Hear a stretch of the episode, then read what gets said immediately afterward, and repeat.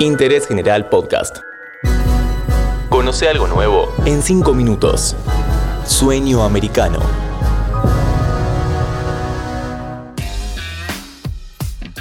Hola, bienvenidos a un nuevo episodio de Interés General. Hoy vamos a conversar sobre la relación de Estados Unidos y Costa Rica. ¿Por qué este país se convirtió en un aliado decisivo para Washington? ¿Quién es la embajadora que propone el gobierno demócrata? ¿Cuáles son los negocios de la familia Biden allí?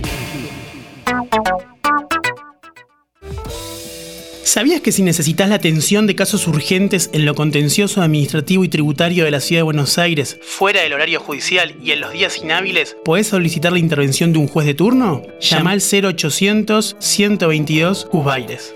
Consejo de la Magistratura de la Ciudad Autónoma de Buenos Aires.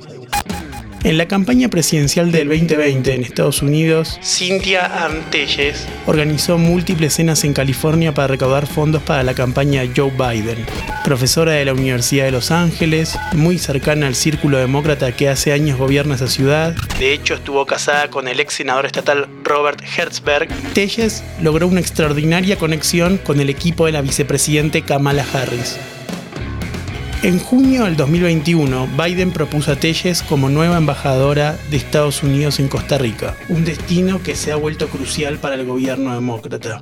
Washington observa en Costa Rica un oasis de estabilidad democrática en una región sacudida por la violencia y el crimen. Para la administración de Biden, que enfrenta una crisis migratoria descontrolada en su frontera sur, Costa Rica es un activo a preservar y por eso fue el primer destino en América Latina del secretario de Estado Anthony Blinken en junio del 2021. El secretario de Estado de Estados Unidos llegó a Costa Rica este martes. Anthony Blinken fue confirmado por el Senado estadounidense el pasado mes de enero y esta es su primera visita a Centroamérica. Como parte de su agenda sostuvo una reunión con el presidente Carlos Alvarado y el canciller Rodolfo Solano. La cooperación anual de Estados Unidos a Costa Rica alcanza los 11 mil millones de dólares. En el encuentro, Blinken confirmó que la próxima semana se definirá la logística de distribución de vacunas COVAX, que se distribuirá en Centroamérica. Blinken le planteó al gobierno de San José que apoye la estrategia de Estados Unidos en el llamado Triángulo Norte de Centroamérica, que es de donde emanan las corrientes migratorias.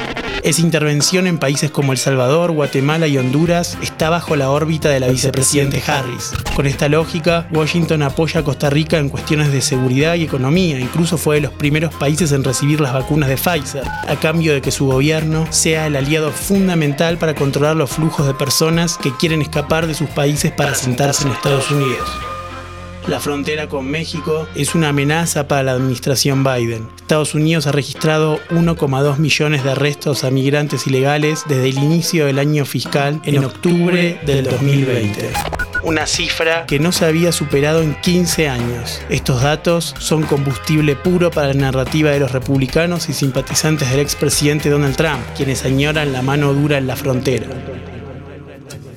Por eso, la elección de Telles como embajadora da cuenta del nivel de compromiso de Washington para con el gobierno de Carlos Alvarado, que es presidente desde el 2018 y llegó al poder con 38 años. Telles pasó su infancia y juventud en Costa Rica y es hija de Raymond Telles, que fue el primer embajador hispano de la historia de Estados Unidos, nominado por John Fitzgerald Kennedy. Luego sería durante años alcalde de El Paso.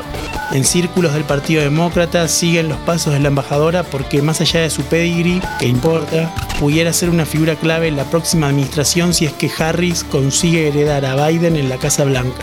Por cierto, el presidente Biden tiene una conexión adicional con Costa Rica. Según reveló The New York Post, su hermano Francis Biden desarrollador inmobiliario, es muy cercano al expresidente Luis Guillermo Solís y durante su gobierno entre 2014 y 2018 emprendió diversos negocios gracias al favor gubernamental.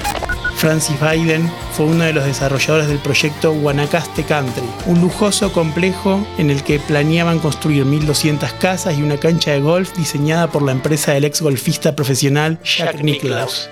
El proyecto nunca prosperó y cuatro años más tarde se informaría sobre un cambio de planes para incluir la construcción de una mini ciudad solar, junto a un hotel, un centro de convenciones y residencias. Ese proyecto también sigue en stand-by.